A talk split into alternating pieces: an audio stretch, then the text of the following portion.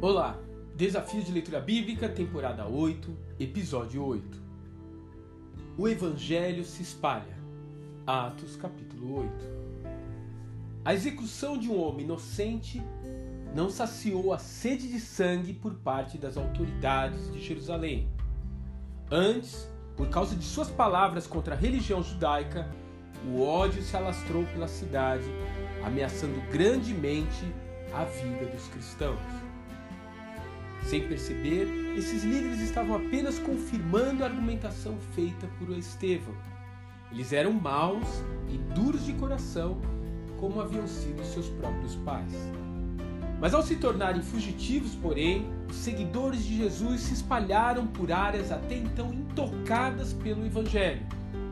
O texto nos fala, por exemplo, de Filipe indo para Samaria, lugar evitado a todo custo pelos judeus, pois os mesmos não se davam com os samaritanos, como vemos em João capítulo 4. A recém-formada igreja, em sua maioria constituída de pessoas vindas do judaísmo, provavelmente teria mantido distância desse lugar se não fosse a perseguição. Entretanto, ali o Espírito Santo acaba realizando muitos sinais e prodígios, demonstrando que sua obra não estava limitada pelos muros do preconceito ou das tradições culturais. Em dado momento, porém, o evangelista recebe uma mensagem do anjo do Senhor, dizendo para ele dirigir-se à estrada que ia para Gaza, onde ele encontraria um homem de um alto cargo na corte etíope, retornando para o seu país. Guiados pelo GPS divino, a trajetória de ambos se encontra em uma intersecção. Ao contrário das expectativas casuais, aquele eunuco que tanto buscava conhecer a Deus ouve as boas novas e as recebe em seu coração.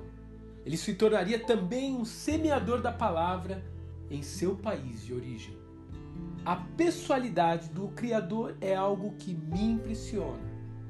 Das entranhas do infinito, a sua mão é capaz de se estender e nos encontrar nas estradas da vida, mudar o nosso curso e dessa forma simplesmente revelar-nos o seu imensurável amor por nós.